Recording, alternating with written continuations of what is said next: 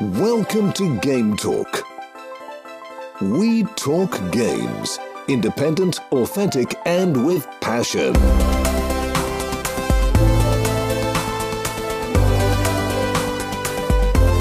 Here is your host, Joey. Ja, herzlich willkommen hier bei Game Talk FM im Game Talk in einer relativ spontanen Episode, darf ich sagen.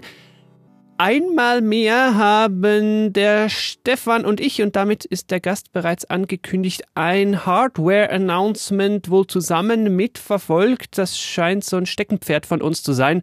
Und jetzt haben wir uns spontan entschieden, hier ein paar Worte dazu zu veröffentlichen. Und hiermit begrüße ich dich auch. Hallo Stefan. Hallo Joey. Der Titel hat es natürlich wie immer verraten.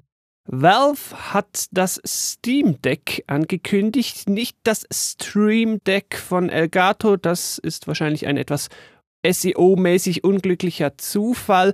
Nein, das Steam Deck. Und was das genau ist, werden wir gleich sagen, aber erst vielleicht noch zwei, drei Worte zu einem etwas ja fast schon ironisch-zynischen Background, denn äh, Stefan, Nintendo hat ja auch noch jüngst was angekündigt, die lang ersehnte Pro Switch. Wir gehen ja hier Full Circle, weil der erste Game Talk, bei dem ich zu Gast war, war ja für die PS4 Pro. Und so habe ich gedacht, könnten wir bald wieder über ein Pro-Gerät reden. Und so ist es diesmal, aber es ist eben nicht die Switch. Es ist schon wirklich lustig, weil eines Dienstags nachmittags hat Nintendo und einfach gesagt, hallo, hier ist ein neues Switch-Modell. Und ich bin wirklich voller Aufregung an meinen Rechner gerannt und habe gedacht, ich hau mir das jetzt mal im Internet genauer an und habe es passiert endlich. Endlich passiert es und dann habe ich mir das Promo-Video, was zwei Minuten 30 geht, angeschaut und tja.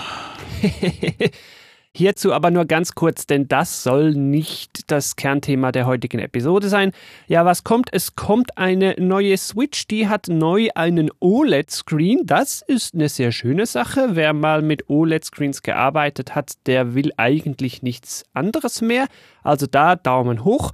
Und was auch schön ist, das Ding bekommt am Dock jetzt einen LAN-Port. Das ist wohl ein eigentliches Pro-Feature, das schätze ich auch sehr. Aber dann ist halt dann auch schon vorbei. Mehr als das gibt's nicht. Also intern alles noch gleich und das ist natürlich sehr enttäuschend, weil wir wissen, dass viele Spiele auf der Switch Performance-Probleme haben. Entsprechend also leider keine Pro Switch, obwohl wir schon lange drauf warten. Ja, vor allen Dingen, weil die Gerüchte sich auch so verdichtet haben und diese Gerüchte um diesen OLED-Screen, die waren bekannt und die wurden jetzt auch eingelöst.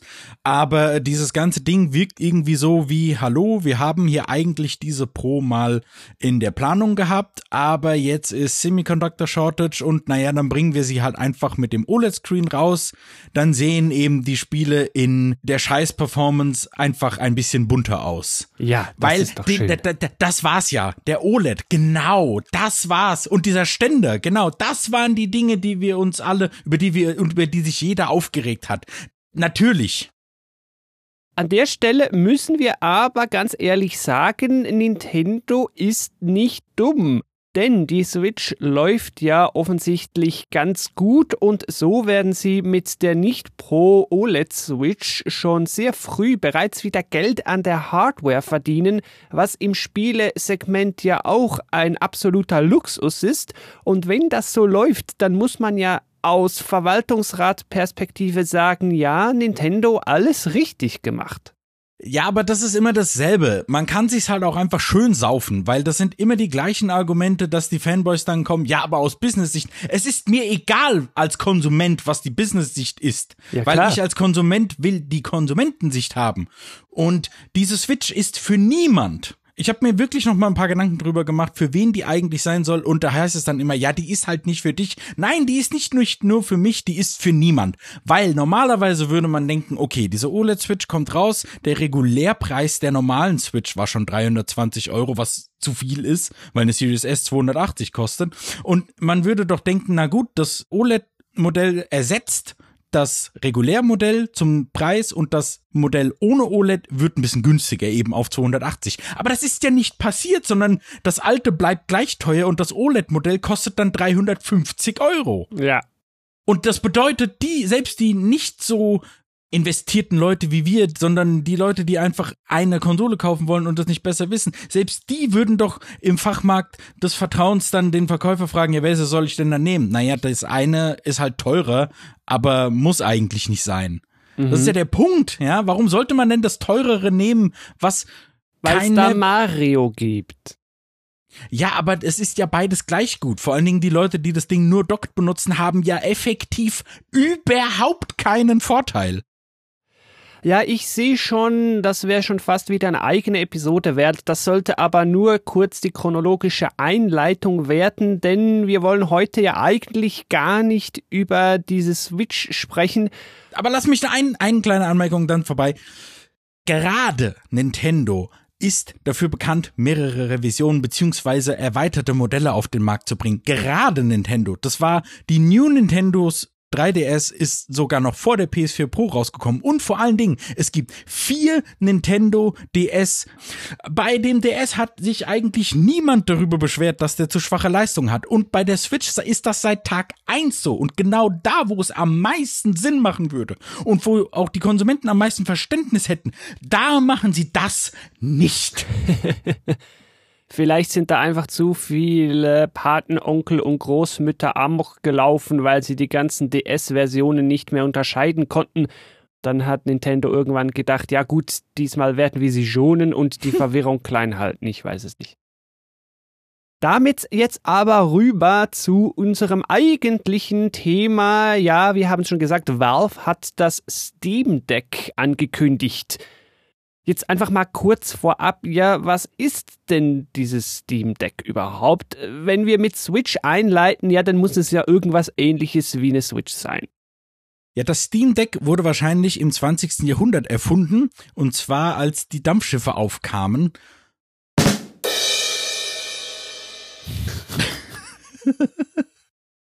Ja, die, die, diesen Witz muss ich immer machen. Ich finde das nämlich total lustig. Ja, ich hattest du diese mal, mal, mal ganz anders. Hattest du das eigentlich auf dem Schirm? Ich hatte davon überhaupt keine Gerüchte. Ich hatte gar nichts davon mitbekommen, dass Valve an einem literally direkten Switch-Konkurrenten arbeitet. Hast du das mitbekommen? Da hatte ich absolut gar nichts zu auf dem Schirm. Entsprechend verwirrt war ich dann. Ja, ich nehme mich auch, weil ich habe auf Twitter gesehen, irgend so ein, äh, ich glaube, da ist, es gibt verschiedene äh, legit Accounts und dann hat er was retweetet. Hier, so sieht übrigens das Valve Steam Deck aus. Ich dachte, what? Eine Stunde später Ankündigung. Und ich denke mir, what?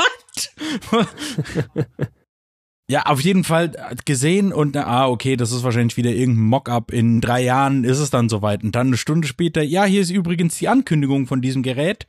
Und ihr könnt es im Dezember, nee, ab, nee, genau, weißt du, was auf der Seite steht? Da steht nämlich Versand im Dezember 2021, genau. Aber, ja, ich weiß gar nicht, was man da auf den ersten Blick noch sagen soll als direkten Switch-Konkurrent, weil es sieht ja auch extrem ähnlich aus wie die Switch.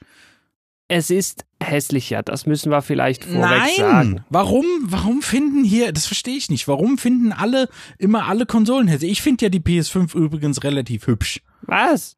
Ja. Gut, also, was ist es? Es ist ein mobiler PC, der dir erlauben soll, PC-Spiele mobil zu spielen, halt so ähnlich wie eine Switch. Entsprechend ist auch das Layout. Du hast in der Mitte den Screen und links und rechts und hinten Sticks und Buttons. Und vielleicht wollen wir entsprechend jetzt hier kurz auf die Specs eingehen, wobei wir da nicht zu tief eintauchen wollen. Du hast wie bei der neuesten Switch jetzt einen 7 Zoll Zoll diagonale Screen, 7 Zoll sind fast 18 Zentimeter. Die Auflösung beträgt etwas mehr als HD, das alte HD, also 27p. Und da müssen wir ehrlich sagen, der Screen ist jetzt nicht so der Brüller. Da hätte vielleicht sogar die OLED-Switch noch knapp die Nase vorn, halt wegen OLED. Ja, aber OLED macht einfach nur bessere Farbdarstellung und besseres Schwarz, aber das hat ja fast dieselbe Auflösung. Diese, äh, das Steam Deck hat eine Auflösung von 1280 mal 800. Auf 7 äh, Zoll Diagonale sind das ungefähr 216 Pixel per Inch. Das reicht ja eigentlich, ja. Ja, das ist ja mein Punkt.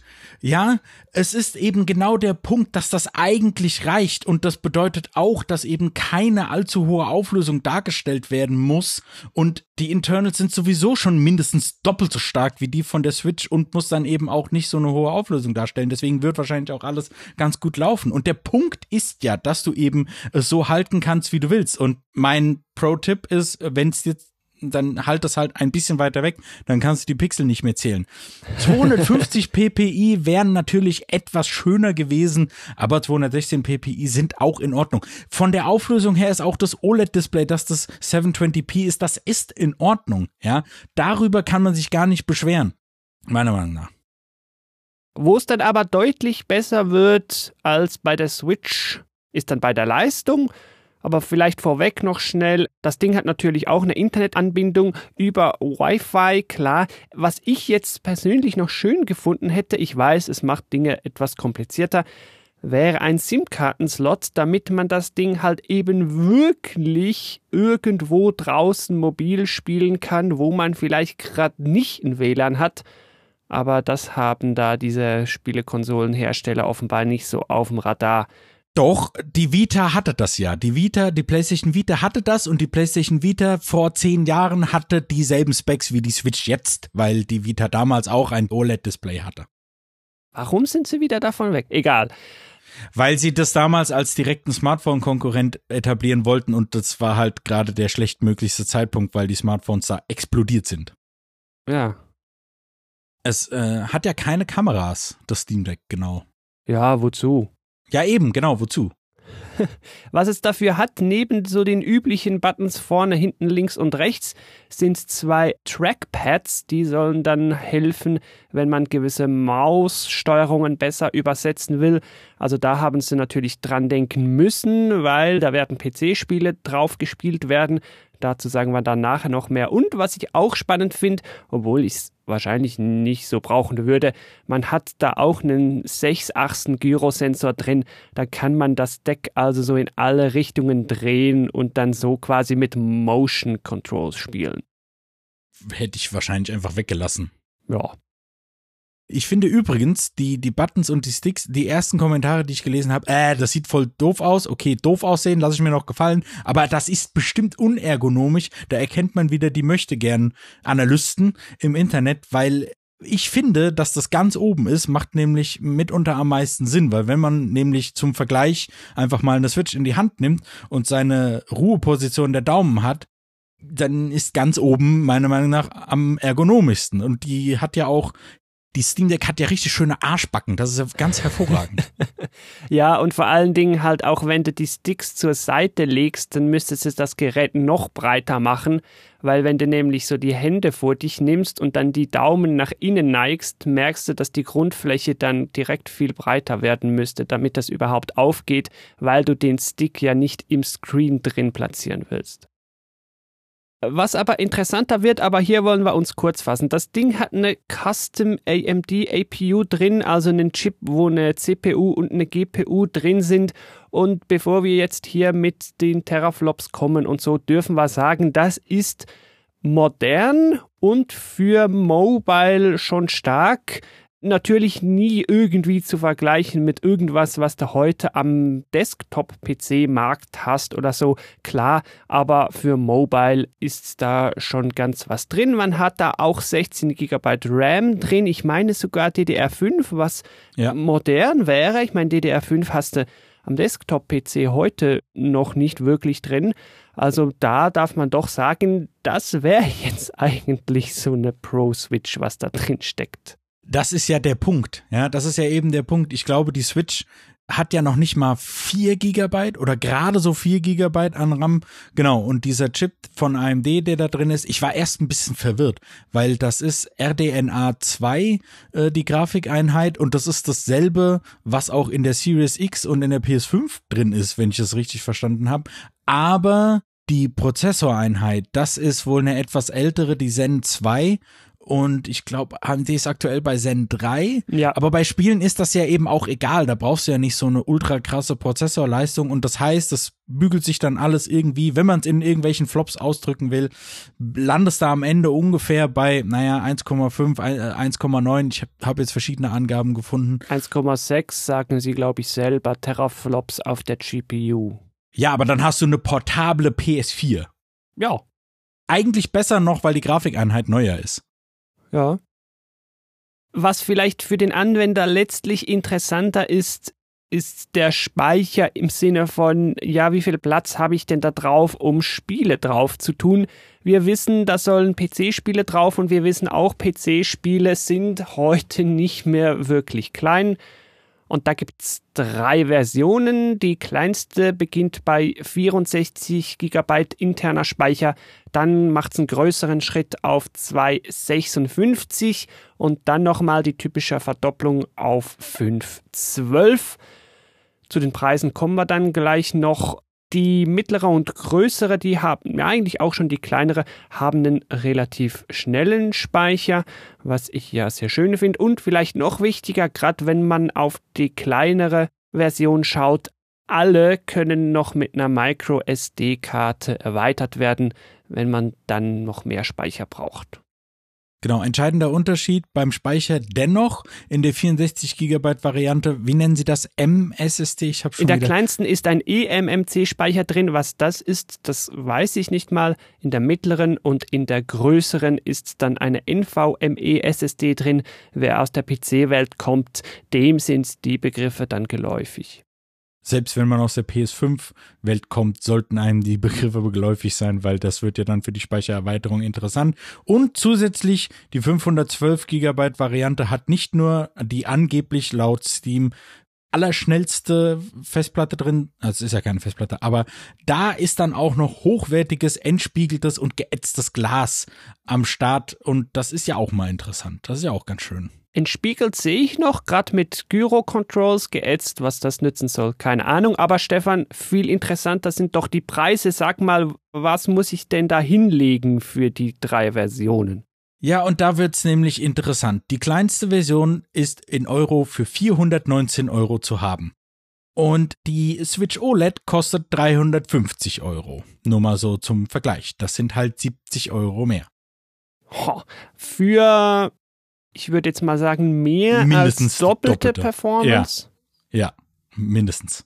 Also Preis-Leistung, oh, jetzt, das wird jetzt zwar ein schwieriges Territorium, weil spätestens beim ersten Nintendo-Exklusivspiel funktioniert der Vergleich nicht mehr, aber Hardware pro Euro ist natürlich beim Steam Deck viel besser.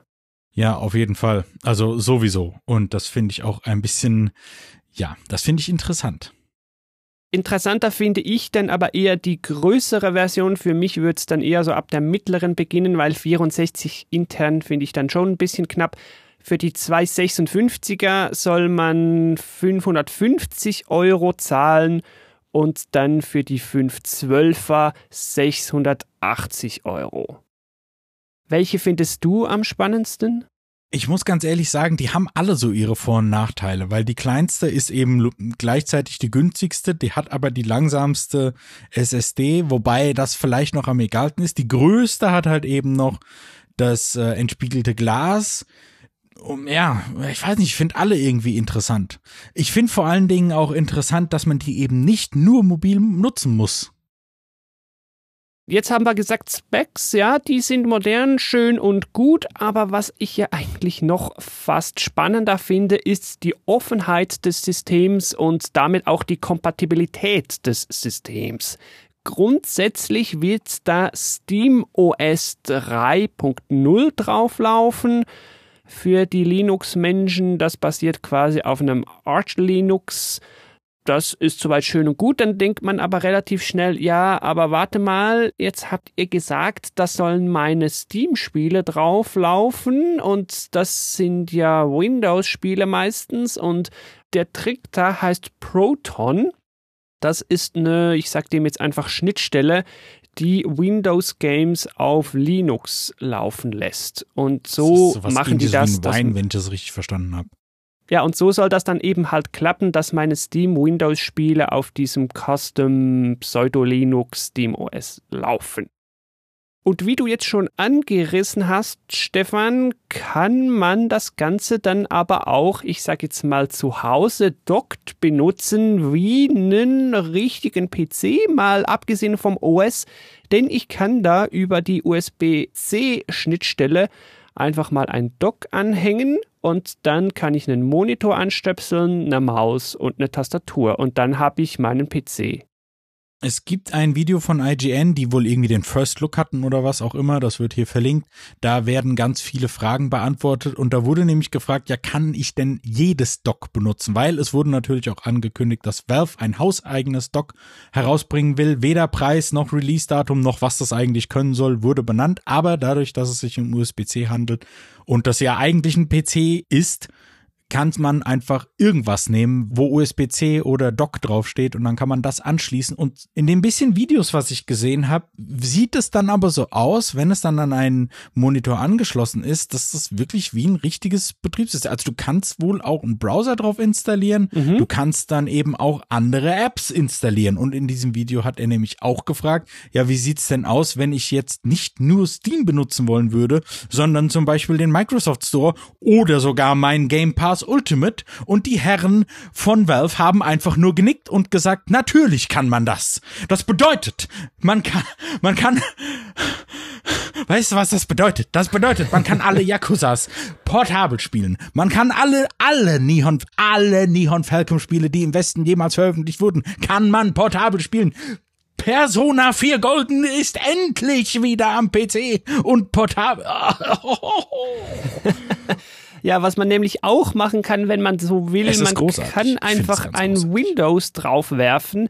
Ja, und wenn man ein Windows drauf hat, was dann geht, weiß halt auch jeder, der am PC spielt.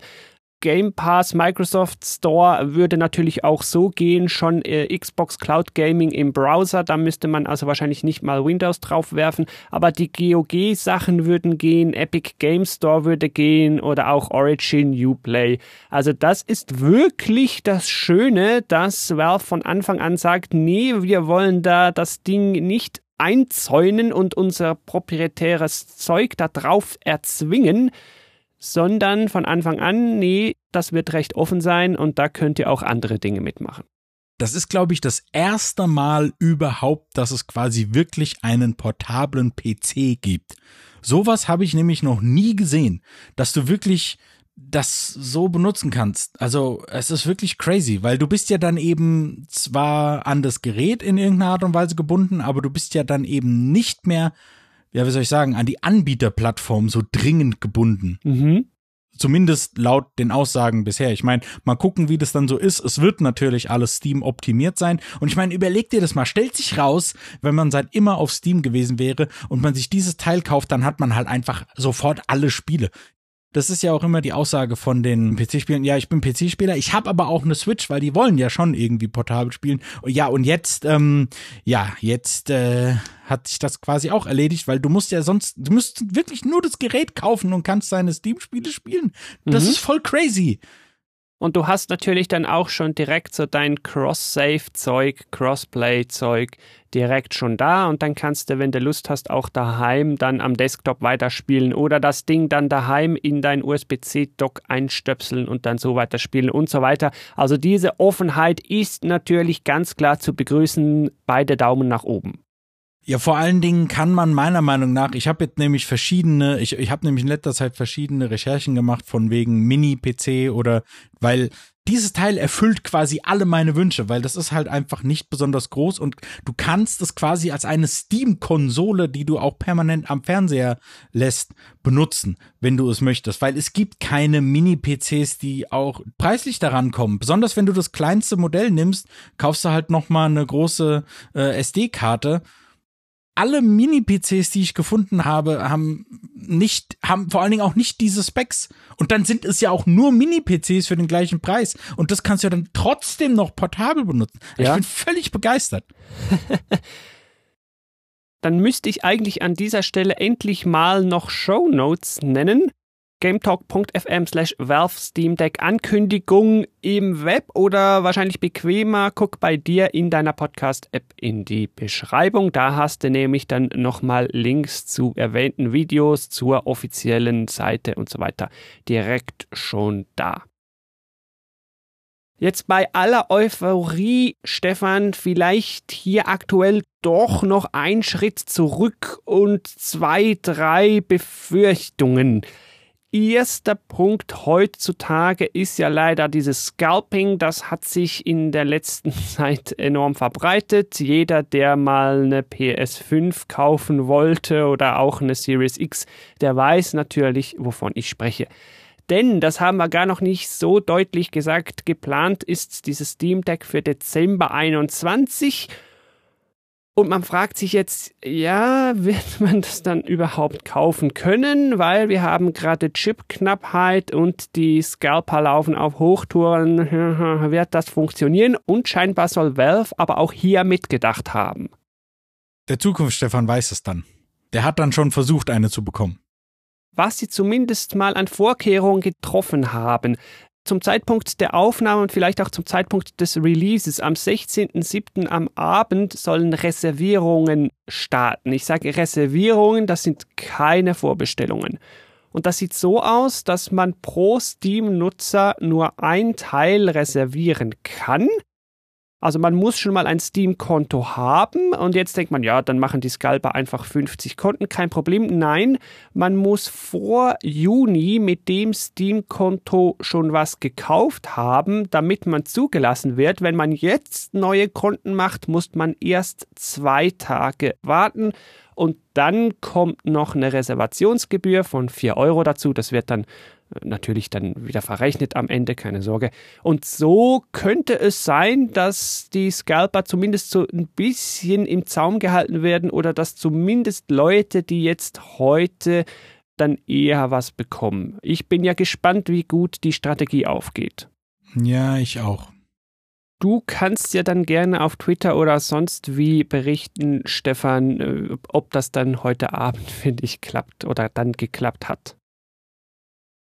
Eine kleine Sorge bleibt mir aber noch und die ist mehr historisch bedingt. Valve hat ja hier und da mal schon versucht, ein Hardware-Projekt zu lancieren. Grundsätzlich finde ich das immer begrüßenswert, weil Innovation und warum nicht. Aber wenn ich da an was wie ein Steam Link denke, das ja leider tot ist, oder an einen Steam Controller, der ja jetzt auch tot ist oder so halb in diesem Steam Deck aufgegangen ist, ja, dann hoffe ich schon, dass das hier dann länger halten würde. Es fühlt sich für mich schon ein bisschen ernsthafter an. Und diese anderen Sachen, das waren immer so, ja, ich weiß nicht, das hat sich immer wie so ein Versuch angefühlt. Und das wirkt aber für mich direkt ein bisschen ausgereifter. Ich meine, die Zukunft wird zeigen, inwieweit ich da recht behalte. Valve hat natürlich auch seine Steam Machines schon einmal versucht irgendwie an den Mann zu bringen, aber das war ja auch eben nicht von Valve selbst. Auf der Rückseite von dem Steam Deck steht ja auch Valve drauf. Das bedeutet, das ist wirklich irgendwie was von denen und diese Steam Machines, da war irgendwie Alienware involviert und das waren quasi Dritthersteller, die dann so ein Label draufpacken konnten. Im Prinzip waren es aber einfach nur Fertig-PCs in kleinen Gehäusen, die trotzdem sehr teuer gewesen sind. Hier ist der Preis viel aggressiver und ich weiß nicht, also es wirkt auf Anhieb etwas interessanter und vor allen Dingen, wenn ich eben nur daran denke, ich als JRPG-Fan ich weiß nicht, ob ich es hier im Game Talk schon mal in irgendeiner Folge gesagt habe, aber Steam ist die vermutlich beste JRPG-Plattform, die es gibt. Und damit hast du ein Gerät, mit dem du halt alles, also alles, alles, was irgendwie wichtig ist, außer ein paar ganz wenige Ausnahmen, kannst du dann halt am PC und portabel spielen. Und spätestens dann auf Windows sowieso, ne? Dann würde ich sagen, bleiben wir gespannt. Stefan, du wirst uns von deiner Vorbestellererfahrung berichten, zum Beispiel auf Twitter. Ich werde das dann gerne retweeten. Game Talk FM bei Twitter, wer hier sich mit dem Podcast connecten will. Oder Stefan, du bist natürlich auch bei Twitter. Und dein Podcast, dein vor allen Dingen JRPG-Podcast at EchoCrowd, selbstverständlich auch auf Twitter zu finden. Ja, dann danke ich dir da draußen fürs Zuhören. Mich würde an der Stelle auch interessieren, ob dieses Steam Deck für dich interessant ist. Lass es mich wissen, zum Beispiel, indem du mal bei gametalk.fm slash Kontakt vorbeisurfst. Da findest du Wege, mich bzw. uns hier zu kontaktieren. Ich danke dir, hast du zugehört. Hoffentlich hörst du beim nächsten Mal auch wieder rein. Stefan, ich danke dir, dass du dir die Zeit genommen hast, hier mit mir kurz über dieses neue Steam Deck zu plaudern. Ja, na klar. Damit verabschieden wir uns. Bis zum nächsten Mal. Dir da draußen wünsche ich natürlich wie immer viel Spaß beim Spielen. Vielleicht ja schon bald mit einem Valve Steam Deck. Tschüss. Tschüss.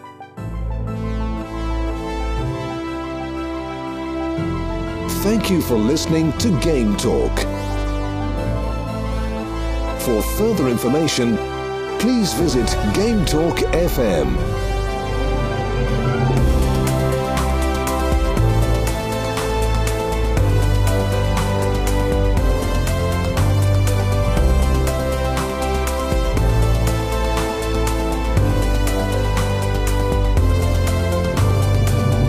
Till next time.